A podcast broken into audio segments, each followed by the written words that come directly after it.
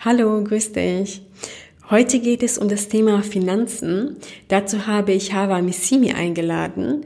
Sie ist Unternehmensberaterin, ausgebildete Finanz- und Versicherungsberaterin und gewann 2019 mit ihrem Blog Femans den Comdirect Finanzblog Award. Wir sprechen unter anderem darüber, wie du deine Finanzen im Überblick behältst und wie du dein Geld sinnvoll investieren kannst, um es zu vermehren, wobei wir tiefer auf das Thema ETF eingehen werden. Also viel Spaß beim Zuhören.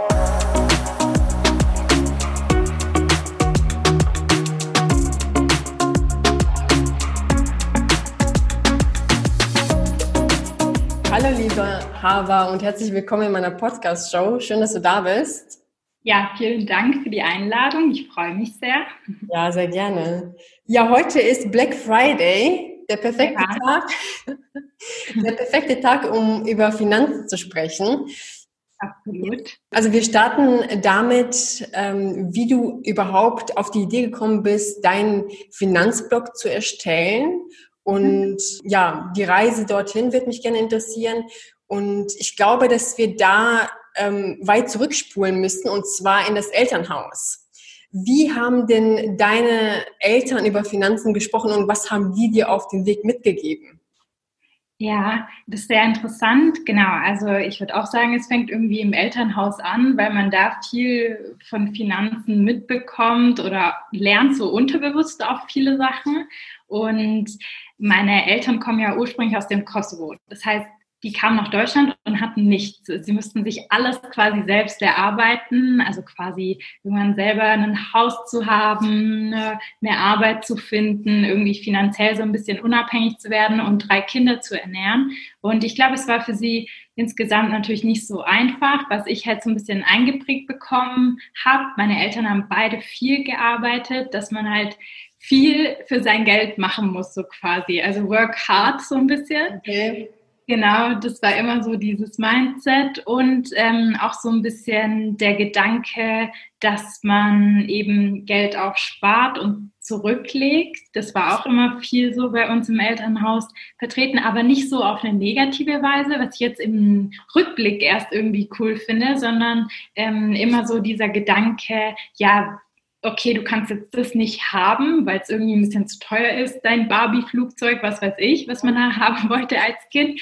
Lass uns doch am Samstag zusammen auf den Flohmarkt gehen und dann schauen wir, ob du vielleicht was findest, was genauso cool ist und nicht so viel kostet, ja? Und dann war das halt immer so dieses, ja, genau, immer dieses um die Ecke denken, nicht so dieses, ja, du kannst es jetzt überhaupt nicht haben, also es ist weg vom Tisch, sondern lass uns eine Lösung finden, wie wir das irgendwie gemeinsam möglich machen können.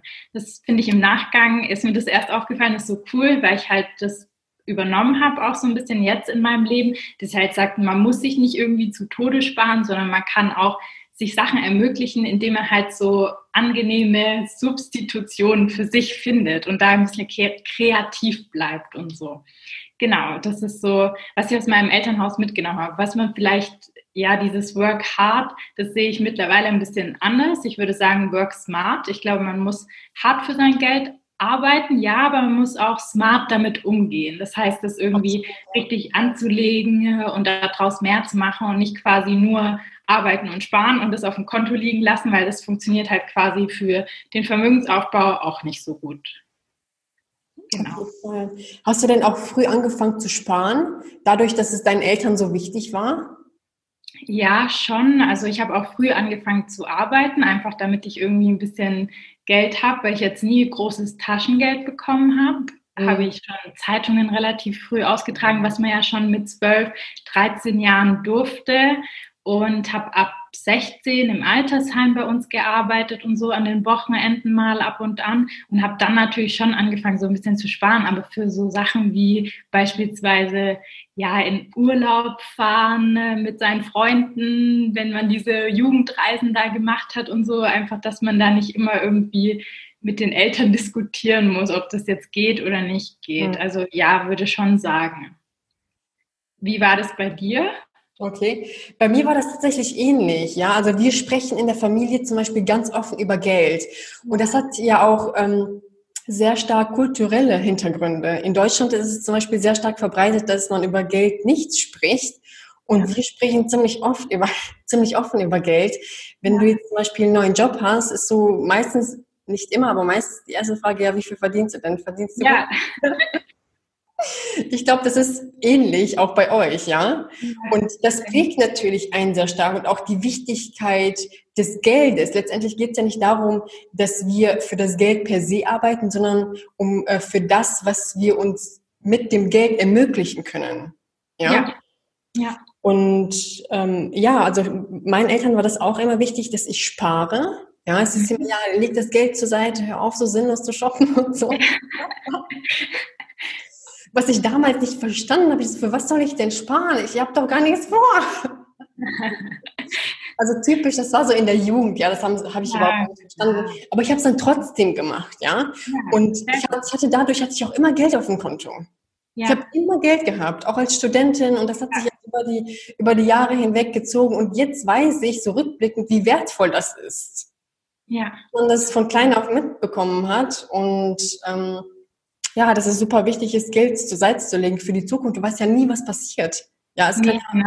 auf einmal irgendwas passieren. Oder ähm, du hast auf einmal irgendeinen Wunsch und möchtest irgendwie spontan verreisen und das kannst du dir ermöglichen, indem du halt äh, flexibel auf Ersparnisse zurückgreifen kannst. Ja, absolut. Und auch jetzt während Corona hat man ja gemerkt, wenn man, wenn viele irgendwie in Kurzarbeit kommen, also bei uns sind ja die Kündigungswellen Gott sei Dank nicht so hart, eben aufgrund der Kurzarbeit wie jetzt in ja. den USA. Aber wenn das bei uns auch so der Fall gewesen wäre, dann kann man auf einmal seine Versicherung nicht zahlen, seine Familie irgendwie nicht mehr so in dem Standard vielleicht ernähren, wie man es vorher gemacht hat. Man kann vielleicht sein Haus, sein Kredit gar nicht bezahlen. Also alles, was man so an finanziellen mhm. Verpflichtungen hat. Deshalb ist es einfach einfach super wichtig, auch was zur Seite zu haben, ja. Auch bei Kurzarbeit, da war ja das ähm, Gehalt dann niedriger. Es kann ja sein, aber dass jemand ähm, ja Alleinverdiener ist und da so ein bisschen mehr eher darauf angewiesen ist und dann irgendwie 50 Prozent weniger vom Gehalt ist schon viel, wenn man das weniger hat. Ja, klar, auf jeden Fall. Und das ist so mit, mit äh, Corona höhere Macht.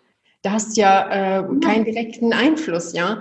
Und wenn du da nicht gespart hast oder was machst du dann? Ja, was machst du dann? Das ist echt schwierig. Gut, dann ähm, hast du ja auch irgendwann angefangen zu arbeiten, also ähm, Vollzeit nach deinem Studium. Ja? ja? War das da? Warum hast du dich für die Beratung entschieden? Du arbeitest ja aktuell auch äh, als Consultant. Genau, ja. Also ich bin 2000, Ende 2016 nach München gekommen. Da war ich 22 Jahre alt und habe ähm, als Consultant bei KPMG angefangen. Und genau, ich habe Unternehmensberatung gemacht, weil mir es einfach dieser Wechsel in der Arbeit so wichtig ist. Also immer neue Projekte zu haben, auch mal quasi verschiedene Unternehmen kennenzulernen, bevor man irgendwie sagt, in welche Richtung man ganz genau will. Und Digitalisierung war immer so ein wichtiges Thema. Da habe ich auch meine Bachelorarbeit in Informatik drin geschrieben. Deshalb habe ich das gemacht.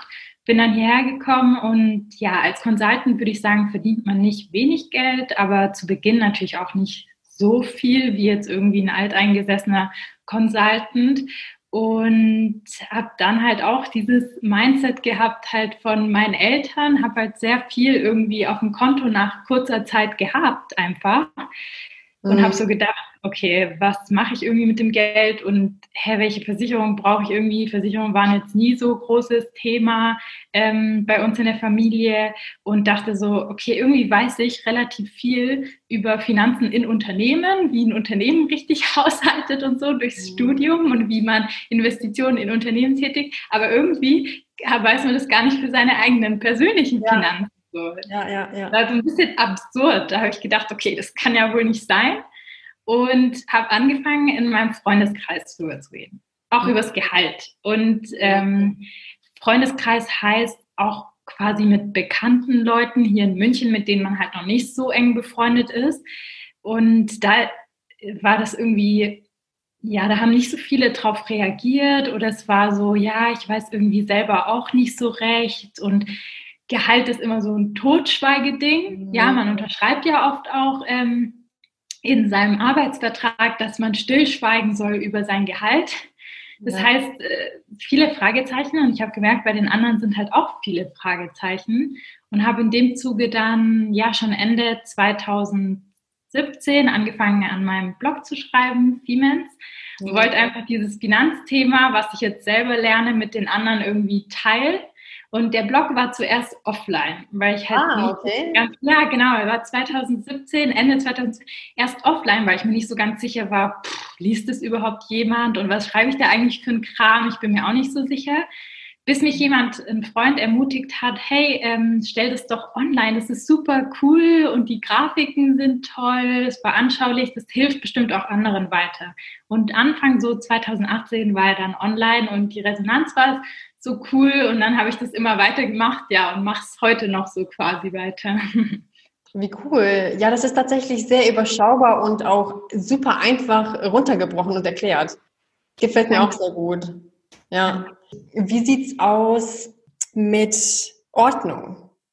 Mhm. Ja, wie man sein, wie man ein, eine Übersicht quasi ähm, schafft, was die eigenen Finanzen betrifft. Wo würdest du sagen, womit sollte man starten?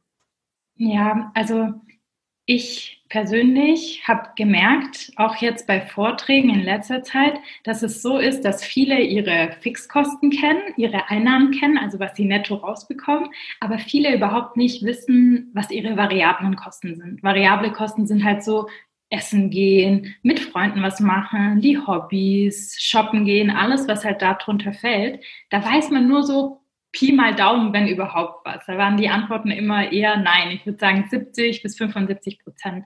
Und ich finde, wenn man seine Finanzen irgendwie aufräumen will und das Ganze mal ein gutes Setup für sich finden möchte, auch in Richtung, ich möchte investieren, ist halt super wichtig, überhaupt zu wissen, wie viel am Ende des Monats übrig bleibt. Ja, was habe ich eigentlich zur Verfügung, auch nach diesen ganzen variablen Kosten. Und da schlage ich halt irgendwie immer vor, weil ich das auch öfters mal mache, mal ein, zwei Monate lang seine ganzen Ausgaben wirklich akribisch genau ähm, aufzuschreiben oder halt in der App zu tracken. Oder mittlerweile geht es ja auch gut über ein Girokonto mal wirklich ganz genau zu beobachten, wie viel gibt man für Lebensbereich äh, Shoppen, Einkaufen, Lebensmittel und was weiß ich was aus, ja, dass man da einfach weiß, okay, so viel gebe ich wirklich aus und sich mal vor Augen führt, ob das überhaupt Sinn macht für einen selber. Weil manchmal gibt es Sachen, ja, für Sachen Geld aus, die einem gar nicht A, so bewusst sind und B, für die man eigentlich gar nicht Geld ausgeben möchte. Also weil es einem nicht so wichtig ist, so. Ja. Es gibt ja tausende von Beispielen irgendwie, sich immer einen Kaffee zu holen morgens, weil man immer spät dran ist und zu merken, es ist mir gar nicht so wichtig, dass ich den, keine Ahnung, Starbucks Coffee am Bahnhof kaufe, sondern ich wäre auch glücklich mit einem, den ich mir selber morgens mache, dann ist halt die Lösung, hey, ich kann da ein bisschen Geld sparen, indem ich mir morgens meinen Kaffee mitnehme und halt irgendwie am Abend schon alles vorbereite und nur noch das Wasser da reingieße und das irgendwie schnell geht. Und so, glaube ich, ist es halt für jeden dann möglich, da so ein bisschen Klarheit im Kopf zu schaffen. Das ist auch so ein bisschen, finde ich, ja, ein bisschen esoterisch auch, so eine Reise zu sich selber, ja. Äh, steht im Einklang das, was ich ausgebe, mit meinen eigenen Werten und Vorstellungen vom Leben, wofür ich eigentlich dann auch Geld ausgeben will, gerne Geld ausgeben will. Mhm. Oder gebe ich Geld aus für Dinge, die mich selbst eigentlich per se gar nicht glücklich machen, sondern weil es unterbewusst halt ja, passiert. Ja. Genau. Oder einfach nur eine Gewohnheit ist. Ja, genau, oder eine Gewohnheit. Mhm. Absolut. Genau, und ich finde das halt eine gute Sache, wenn man das macht. Ähm, dann weiß man Bescheid und kann dann quasi wirklich planen. Da empfehle ich halt irgendwie immer so ganz klassisch ein Haushaltsbuch zu machen. Ein Haushaltsbuch ist Gibt es online, gibt es aber auch in App-Format, gibt es aber auch in quasi Papierformat. Auf meinem Blog kann man es auch einfach kostenlos so eine Excel downloaden und dann halt wirklich mal durchzuplanen, wie viel kann ich am Ende des Monats sparen und wie viel gebe ich jetzt wirklich für die einzelnen Lebensbereiche aus und sich dann Budgets zu machen, auch für diese einzelnen Lebensbereiche, dass man halt nicht über die Stränge schlägt, wenn man bestimmte Ziele hat, die man verfolgt. Also zu sagen, hey, ähm, mein Konto Spaß hat x Euro und dafür benutze ich das auch und darüber hinaus gehe ich aber nicht oder versuche es dann zu kompensieren, weil ich einen Plan habe und ein Ziel vor Augen, so quasi. Das finde ich mhm. halt immer eine gute Sache. Und wenn ich selber zum Beispiel merke, irgendwie, das klappt nicht mehr so mit dem Budget, weil ich irgendwie mehr ausgebe, dann versuche ich halt genau wieder das zu machen, wieder einen Schritt zurückzugehen, mal einen Monat zu tracken, was ich hier überhaupt ausgebe, wenn man nicht mehr so genau einen Überblick hat mhm. und zu sehen, ah, okay, ähm, irgendwie gebe ich mehr Geld jetzt aus für Lebensmittel, weil ich mehr zu Hause bin, was weiß ich, kann ja mhm. sein. Genau. Okay, spannend. Machst, machst du das ähnlich oder wie machst du das? Ja, also was mir auch aufgefallen ist, ähm, früher wusste ich auch klar, wie viel ich an Fixkosten ausgebe, aber die mhm. variable Kost, äh, die variablen Kosten waren mir auch nicht so bewusst, ja. Da musste ja. ich auch erstmal alles analysieren, wofür gebe ich überhaupt Geld aus ja. und was läuft noch so nebenbei, was ich gar nicht mehr in Anspruch nehme. Ja. Stichpunkt Fitnessstudio zum Beispiel. Ja, lohnt ja. sich die Mitgliedschaft? Ja. Lohnt sich die Mitgliedschaft, wenn du so selten gehst oder gibt es andere Alternativen? Ich habe mich damals für eine andere Alternative entschieden, die ähm, auch total super ist.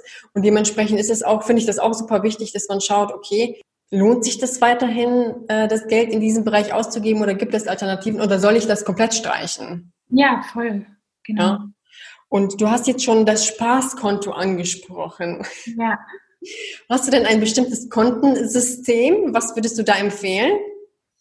Ja, also ich sage immer, es ist halt gut, wenn man zumindest, also das Allermindeste ist zu teilen irgendwie zwischen, was gebe ich so variabel aus und was bleibt fix auf meinem Konto. Weil man sagt ja immer, also ich mache es so, dass ich quasi drei verschiedene Konten habe, plus ein Konto quasi mit meinem Freund zusammen. Und auf dem einen Konto, auf diesem großen Konto geht halt mein Gehalt ein, alle Einnahmen, die ich habe kann auch sein vom Blog vielleicht, von irgendwelchen Kooperationen, mhm. mein Gehalt. Und von diesem Konto habe ich dann quasi wie so Abführungen auf zwei weitere Konten gemacht. Und zwar einmal auf so ein Spaßkonto, also variable Kosten nenne ich das einfach. Da ist halt alles, da überweise ich mir einen bestimmten Betrag, einfach eingerichtet als Dauerauftrag von diesem großen Konto, den ich im Monat zur Verfügung habe für alles, was mir irgendwie Spaß macht. Essen gehen, meine Hobbys, die ich mache, Freunde treffe, wandern gehen, was auch immer man irgendwie macht. Mhm. Und ähm, ein Konto, wo dann ganz fix ähm, das Geld reingeht, was ich spare und investiere. Das heißt einmal sparen für meine kurzfristigen, mittelfristigen Ziele und investieren, das ist dann verknüpft mit einem Depot, dieses Konto, wo dann quasi wirklich das eingezahlt wird auf bestimmte Sparpläne, die ich habe oder Aktien, die ich bespare und dieses Beziehungskonto ist auch verknüpft mit meinem ähm, Konto, wo die ganzen Einnahmen eben reinkommen, halt auch einfach ein Dauerauftrag eingerichtet. Und da teilen wir, überweisen wir beide quasi ähm, gleich viel Geld für alles, was wir zusammen machen. Also, dass man dann quasi irgendwie nicht mehr diesen Struggle hat, ähm, wenn man essen geht oder so, wer zahlt oder wenn man einkaufen geht, wer zahlt, sondern dass es halt irgendwie ausgeglichen ist. Genau, und deshalb habe ich noch dieses Konto und prinzipiell fände ich es halt gut, wenn man zumindest zwei Konten hat, idealerweise aber drei Konten, wo man dann wirklich auch dieses extra Sparkonto hat für. Mhm. Genau. Wie machst du das? Weil ich, ich glaube, so bei. Interessanterweise. Ja? Was mich jetzt auch so ähnlich, interessanterweise. Ja. Was mich jetzt interessieren würde, wie viel Prozent deines äh, Einkommens äh, überweist du denn auf dein Sparkonto? Ja, relativ viel, würde ich mal sagen. Also dadurch, dass ich halt quasi irgendwie Nebeneinkünfte habe mittlerweile und auch ähm, kein schlechtes Gehalt habe, ist meine Sparquote relativ hoch, weil ich auch irgendwie ja, nicht so teuer lebt, würde ich sagen. Also mein Lebensstandard ist jetzt nicht irgendwie der höchste, ähm, sind es sicherlich mindestens 30 Prozent, meistens sogar 40 Prozent. Ja. Und die sind dann halt nochmal aufgeteilt in einmal irgendwie einfach Geld zurücklegen für Urlaub, ähm, den ich geplant habe, was jetzt in Corona-Zeiten schwierig ist, aber halt so Reisen, die man macht.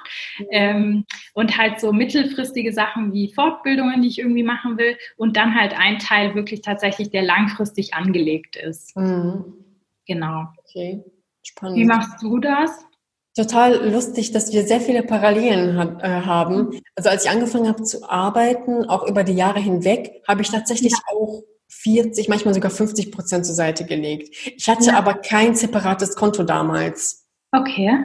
Ich habe kein separates Konto gehabt und ähm, es ist trotzdem ähm, gut gewesen. Also ich hatte keine Schwierigkeiten, dass ich jetzt denke, okay, und ohne mich einzuschränken. Ich habe mich nicht eingeschränkt und ja. dann habe ich sehr viel zur Seite gelegt und ähm, habe damals auch sehr viel Geld ausgegeben für Reisen. Mir war das damals unheimlich ja. wichtig, die Welt zu bereisen. Und dafür ist auf jeden Fall sehr viel Geld draufgegangen.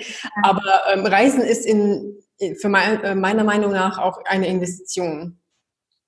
Ja, voll. Also ich finde, das kann man beides irgendwie. Ja. ja, total. Also für also das ist, glaube ich, auch so ein bisschen, bei manchen Sachen ist es so ein bisschen was Individuelles, ja. Für den einen ist es halt irgendwie eine Investition, die ja. er macht, weil er viel lernt, viel mitnimmt, ja. mehr Menschen kennenlernt, neue Kontakte knüpft, die irgendwie wertvoll für sie oder ihn sind. Und für manche Leute ist halt einfach nur Pleasure, weil sie halt in ein Resort gehen oder so. Also und dann sagen, äh, oder sie sagen, es ist eine Investition, weil ich mich erholen kann und meine Arbeitskraft sich quasi erholen kann. Also das kann man so und so sehen. Aber ja, voll, ich bin da bei dir. Ich finde, Reisen ist eine super Sache. Es ist nicht kein normaler Konsum in Anführungsstrichen. Ja. Aber was ich auch immer finde, ist, ähm, es ist ja trotzdem irgendwie eine Art von Konsum, weil mhm. ähm, es gibt ja Menschen, die vielleicht nicht so viel über haben und dann weit reisen können mhm. oder das nicht so brauchen oder so. Es ist halt nur irgendwie die bessere Art von Konsum, weil man in Erlebnisse investiert. Aber man kann auch genauso mhm. Erlebnisse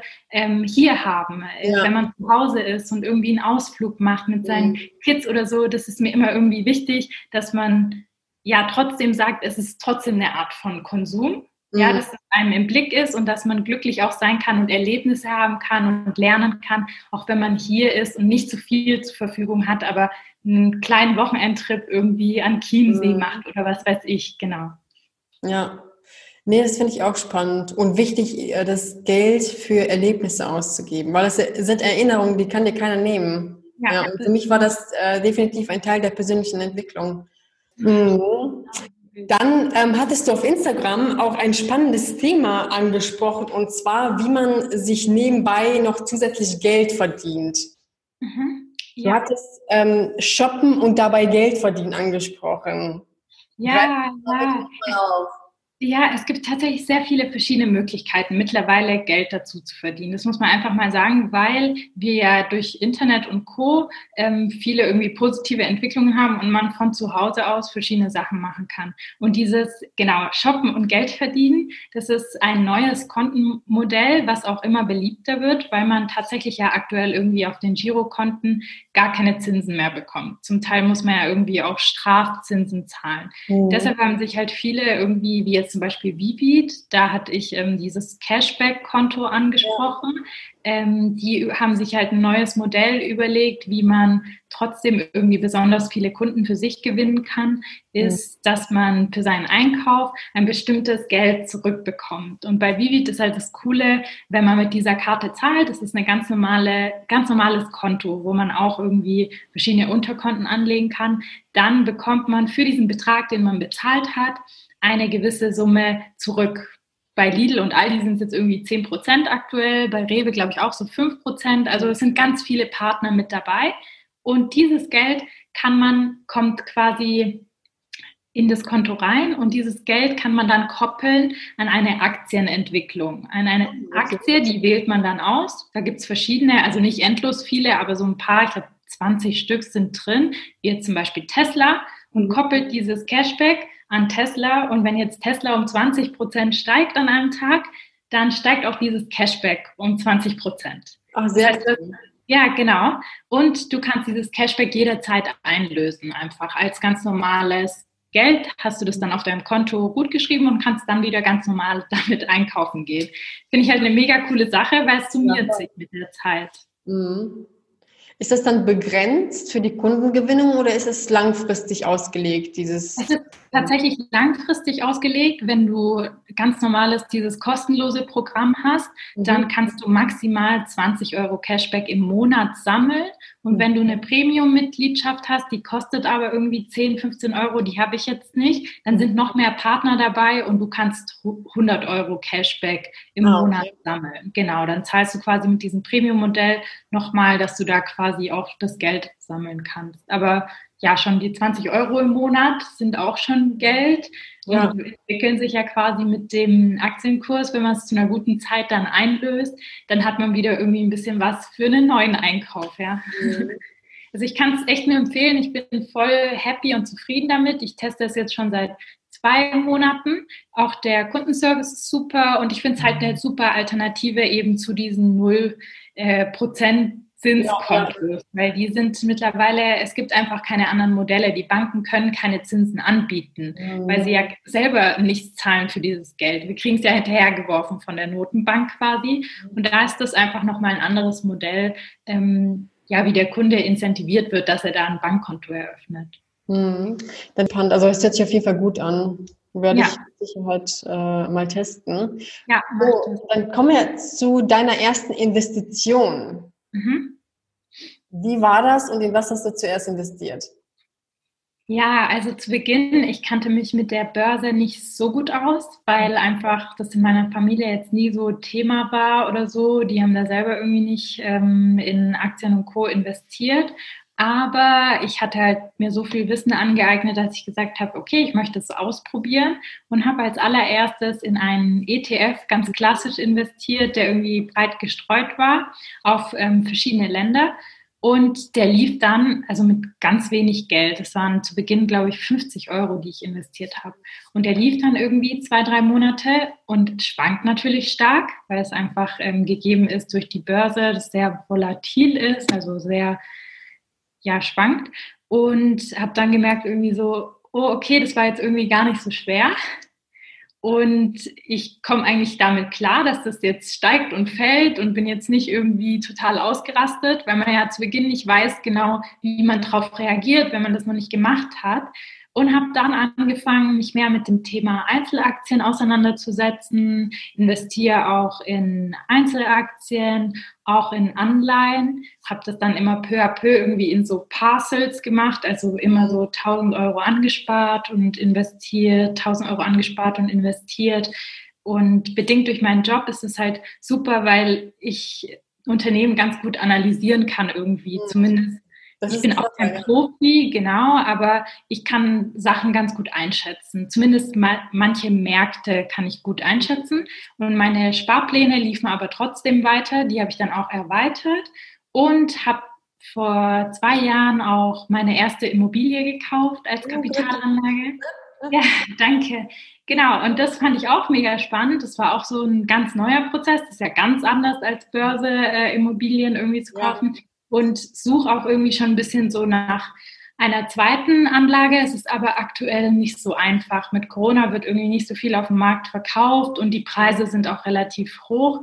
Aber ja, das würde ich in Zukunft irgendwie auch mehr angehen und da ein bisschen mehr investieren. Das Einzige, was halt bei Immobilien der Fall ist, dass man ein bisschen mehr Geld angespart haben muss, ja. um quasi die Nebenkosten zumindest decken zu können meistens, weil das die Bank eben möchte.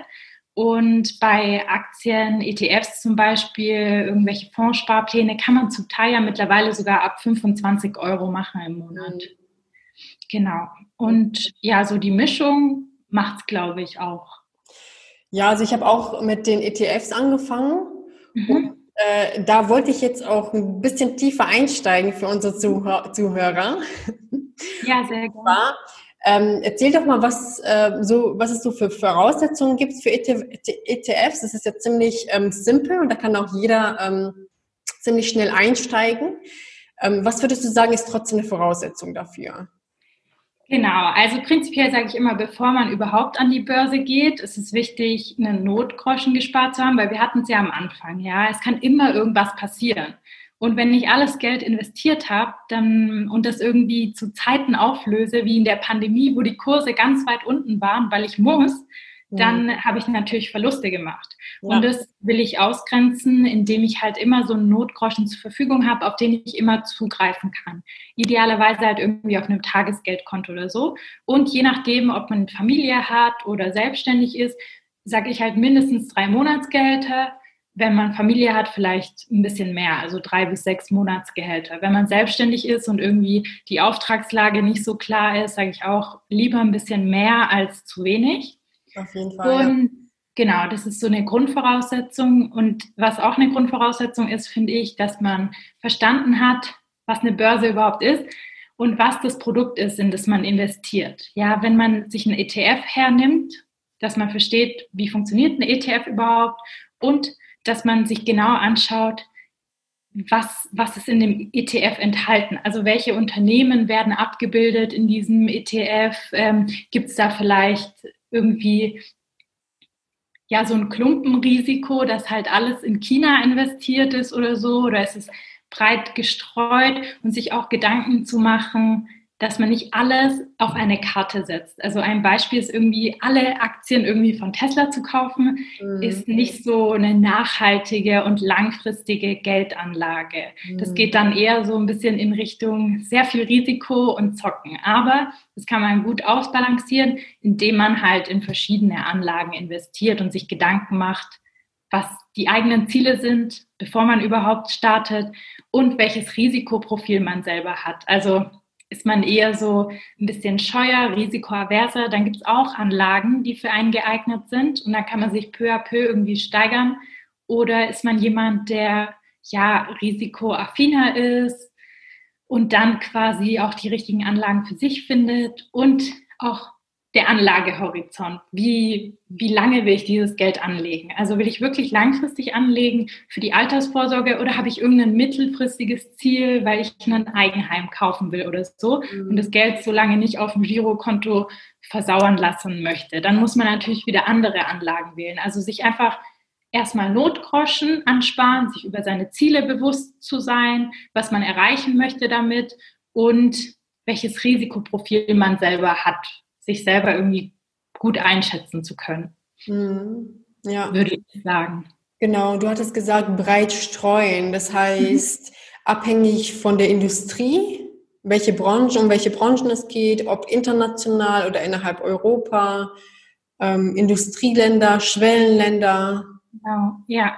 Also einfach quasi zu schauen, dass es, wie du gesagt hast, verschiedene Länder sind, aber auch verschiedene Branchen sind. Und idealerweise auch man ein bisschen diversifiziert mit Produkten. Das kann man mhm. nämlich auch gut, indem man halt irgendwie sagt, bei ETFs gibt es zum Beispiel die Möglichkeit natürlich, an Aktien-ETFs zu partizipieren, dass man halt, ähm, dass Unternehmen abgebildet sind, die an der Börse gelistet sind, aber genauso irgendwie ähm, in ETFs kann man investieren, die europäische Staatsanleihen zum Beispiel abbilden. Das heißt auch da ein bisschen zu gucken, dass man ja sein Risiko einfach streut. Mhm. Ja, super wichtig, nicht alles auf eine Karte zu holen. Ja, super wichtig, wenn man das Ganze langfristig auslegt, dann ja. ist es super, super wichtig. Mhm. Was würdest du sagen, wie lange dauert es deiner Meinung nach, sich damit auseinanderzusetzen, um die Entscheidung zu treffen, in welche ETF ähm, jetzt investiert wird?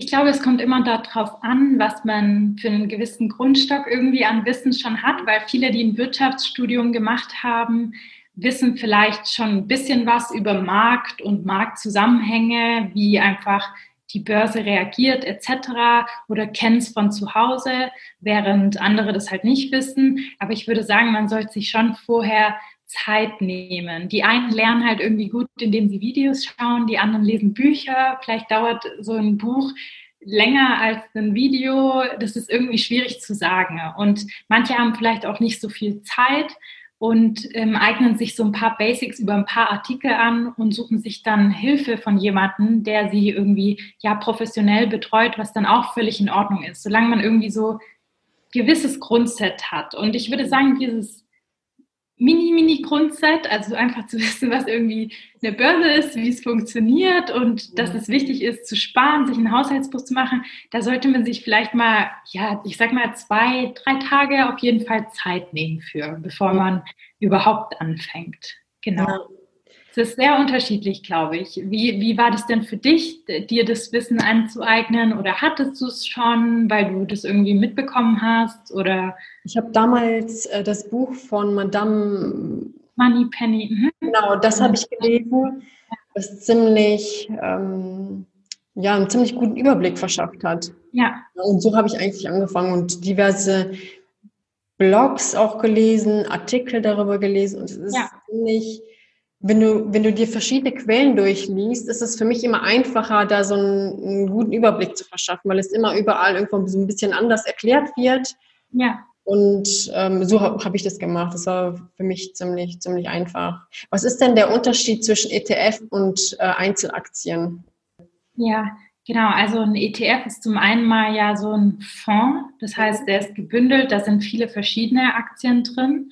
Und ähm, ein ETF bildet immer einen Index ab. Das heißt, ein ETF kann jetzt nicht irgendwie, ich sag mal in Anführungsstrichen, outperformen, weil ähm, quasi, wenn man jetzt sagt, irgendwie, wenn der Kurs einbricht in der Pandemie oder so, dann bricht ein ETF halt so weit wie der Index ein. Mhm, also ein ja. Index ist zum Beispiel der DAX, weil da sind 30, die 30 größten deutschen ähm, Unternehmen mit drin. Aber der Stocks ähm, 500 auch. Das heißt, ähm, das ist ein Index und der wird halt dann quasi abgebildet repliziert, sagt man. Mhm. Und das heißt, der Kurse können nicht extrem einbrechen, aber sie können auch nicht outperformen. Während eine Aktie ist halt erstmal eine Aktie von einem Unternehmen. Das heißt, man hat ein größeres Risiko, aber man hat natürlich bei Aktien irgendwie auch ein bisschen Mitbestimmungsrecht. Das heißt, du wirst ähm, zur ähm, Versammlung eingeladen, weil du ja Shareholder bist. Du bist auch quasi investiert am Eigenkapital und kannst dann auch mitbestimmen. Ja, mhm. je nachdem, wie viele Anteile du hast, hat man ja jetzt mit Lufthansa gesehen, hast du da schon ein großes Mitbestimmungsrecht.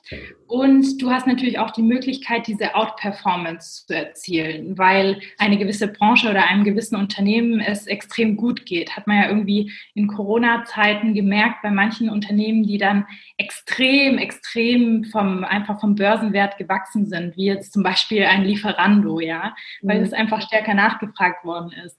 Und genau, so hat man da halt quasi die Möglichkeit auf diese Outperformance. Ja, man merkt ja, beides hat irgendwie Vor- und Nachteile. Man muss einfach wissen, welcher Typ man ist und ob man eine Mischung vielleicht macht oder nur auf ETFs setzt, weil man sich auch nicht so viel damit beschäftigen möchte. Und Aktien sind natürlich auch ja, zeitintensiver, muss man einfach sagen. Wenn man sich Einzelaktien kauft, dann sollte man ja auch darauf achten, dass die dann gestreut sind. Das heißt, man muss sich verschiedene Unternehmen anschauen man muss selber halt auch dieses Geld dann aufteilen in die einzelnen Aktien, also gut allokieren, dass halt da so ein gutes Portfolio entsteht, während man das bei einem ETF schon hat. Und bei einem ETF sind natürlich die Kosten auch relativ gering. Darauf wollte ich nämlich jetzt zu sprechen kommen bezüglich Kosten. Ja. Kosten bei den ETFs, ähm, womit kann man rechnen? Womit sollte man rechnen bezüglich der Kosten und wovon sind die abhängig? Genau, also bei einem ETF hast du natürlich einmal den Ausgabeaufschlag. Das ist quasi die Kosten, die man zahlt für den Vertrieb von so einem Fonds. Und ähm, die sind relativ gering bei einem ETF, weil du natürlich nicht ein großes Management hast, was dahinter liegt. Damit hängt auch zusammen dann die Verwaltungsvergütung. Das heißt, ein ETF ist ja passiv gemanagt. Da steht kein aktiver Fondsmanager dahinter, der immer wieder Aktien kauft, verkauft und analysiert, sondern es steht eine passive Methode dahinter. Mhm. Es kann schon sein, dass da ein Fondsmanager ist, aber nicht so viele und der schaut sich auch nicht den ganzen Tag irgendwelche Aktien an, sondern hat da so eine gewisse Systematik dahinter. Das heißt, die Kosten sind hier viel geringer als bei einem aktiv gemanagten Fonds, wie man sagt. Mhm. Und dadurch hat man natürlich auch eine geringere eben diese Verwaltungsvergütung, die man jährlich zahlt. Der Ausgabeaufschlag ist ja nur einmalig, wenn man das quasi kauft. Mhm. Und ähm, die Verwaltungsvergütung ist dann, was man jährlich für die Verwaltung dieses Fonds bezahlt. Okay. Ja. Spannend, das ist auch wichtig zu wissen, wie, mit welchen Kosten man da rechnet. Ja, absolut.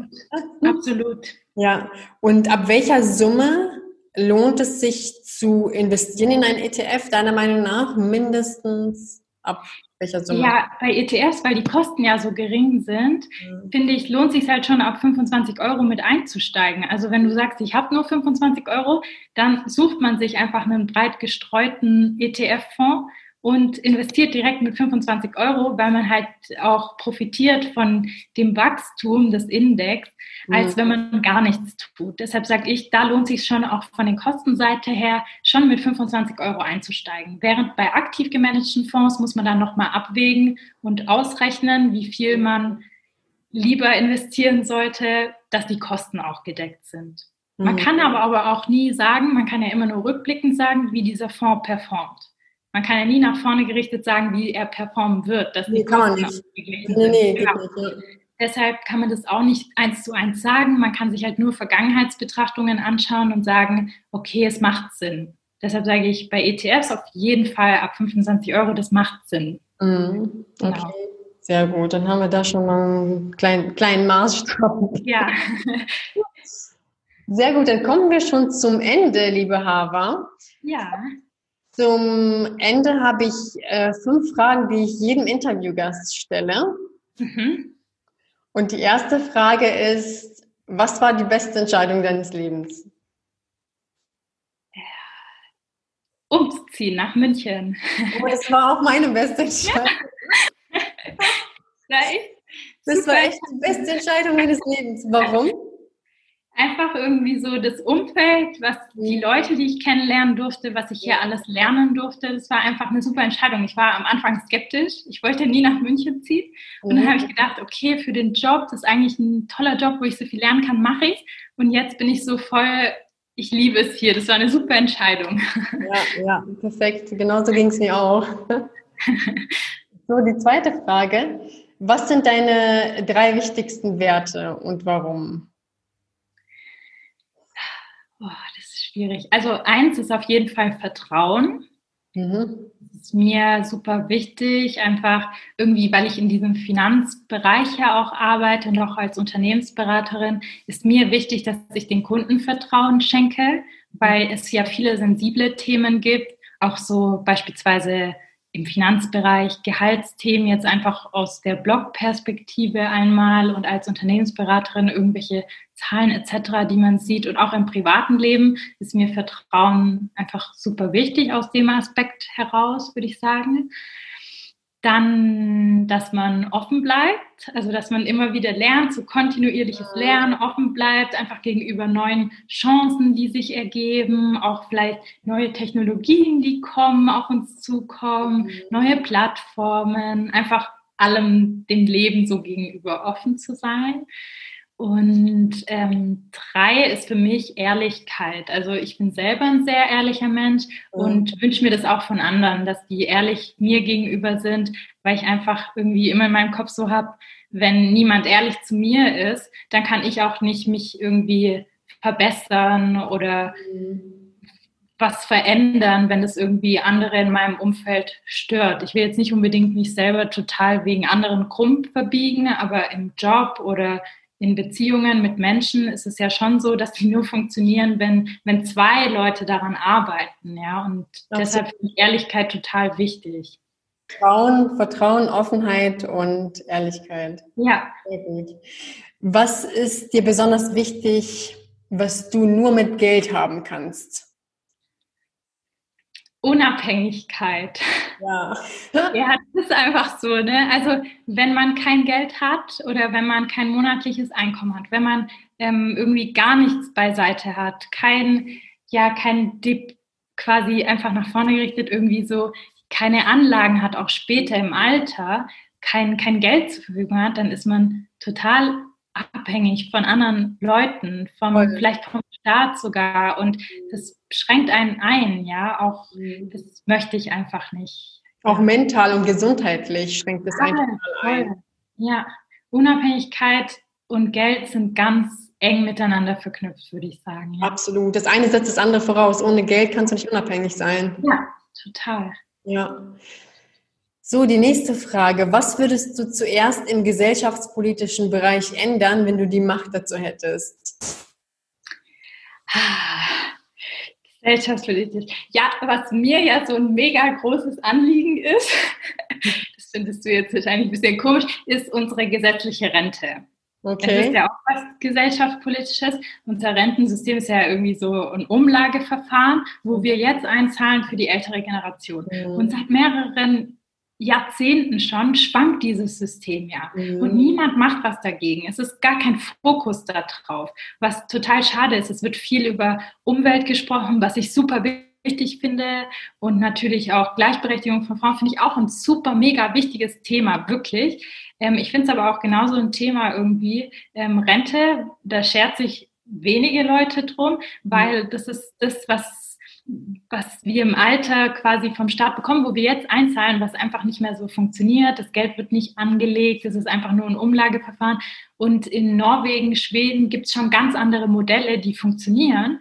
Und wir hier diskutieren die nicht mal. Und ich fände es halt einfach schön, wenn man schon drüber redet und da Awareness schafft auch so ein bisschen und sowas verändern könnte oder anstoßen kann zu Veränderungen, dass es halt auch mal ein Thema wird bei den Menschen.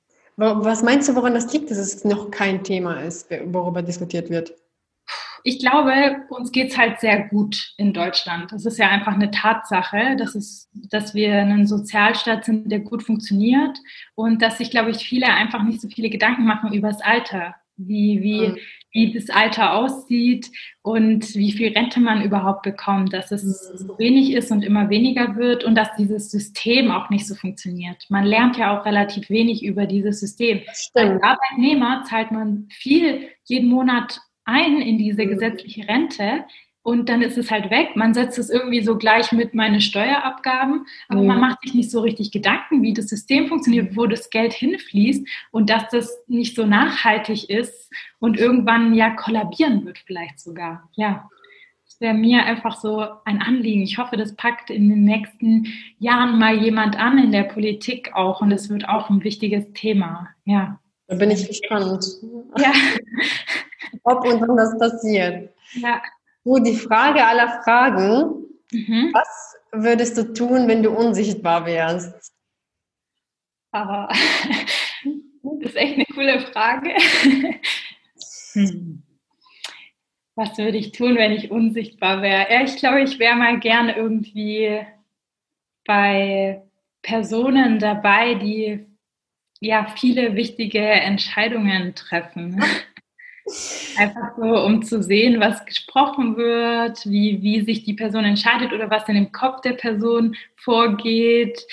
Vielleicht so eine Angela Merkel oder so, ist ja schon mhm. interessant, ja. Vielleicht sowas in die Richtung. Was anderes würde mir gar nicht einfallen, ja. Sowas, das fände ich spannend, mal zu. Spannend. Weißt du, was auch noch spannend ist? Dass die äh, meisten sehr ähnlich antworten, wenn ich die Frage stelle. Echt cool. Dass die irgendwo, ähm, in, in Räume äh, sich, äh, sich befinden, wo Entscheidungen getroffen werden, wo man eigentlich keinen Zugang zu hätte. Ja. ja. Dass man ähm, schaut, unter welchen Voraussetzungen die getroffen werden und äh, was so hinter den Kulissen passiert eigentlich. Weil vieles ja. bekommen wir einfach nicht mit, das muss man auch ganz ehrlich sagen. Ja, das stimmt. Das ja. ist nicht so transparent, ja. ja. Spannend, cool. Sehr gut, dann kommen wir ähm, auch schon zum Ende die Links zu deinem Blog, die verlinke ich in den Show Notes. Genau, du kannst auch gerne, wenn, wenn es jemand möchte, dieses Haushaltsbuch ähm, verlinken.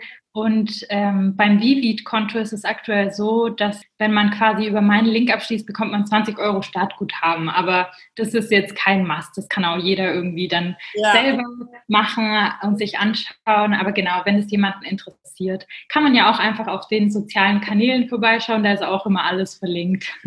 Genau, du bist ja auf LinkedIn und Instagram. Genau, ja, ja, ja. Sehr gut. Dann danke für deine Zeit und das hat super viel Spaß gemacht, mich mit dir. Äh, danke dir.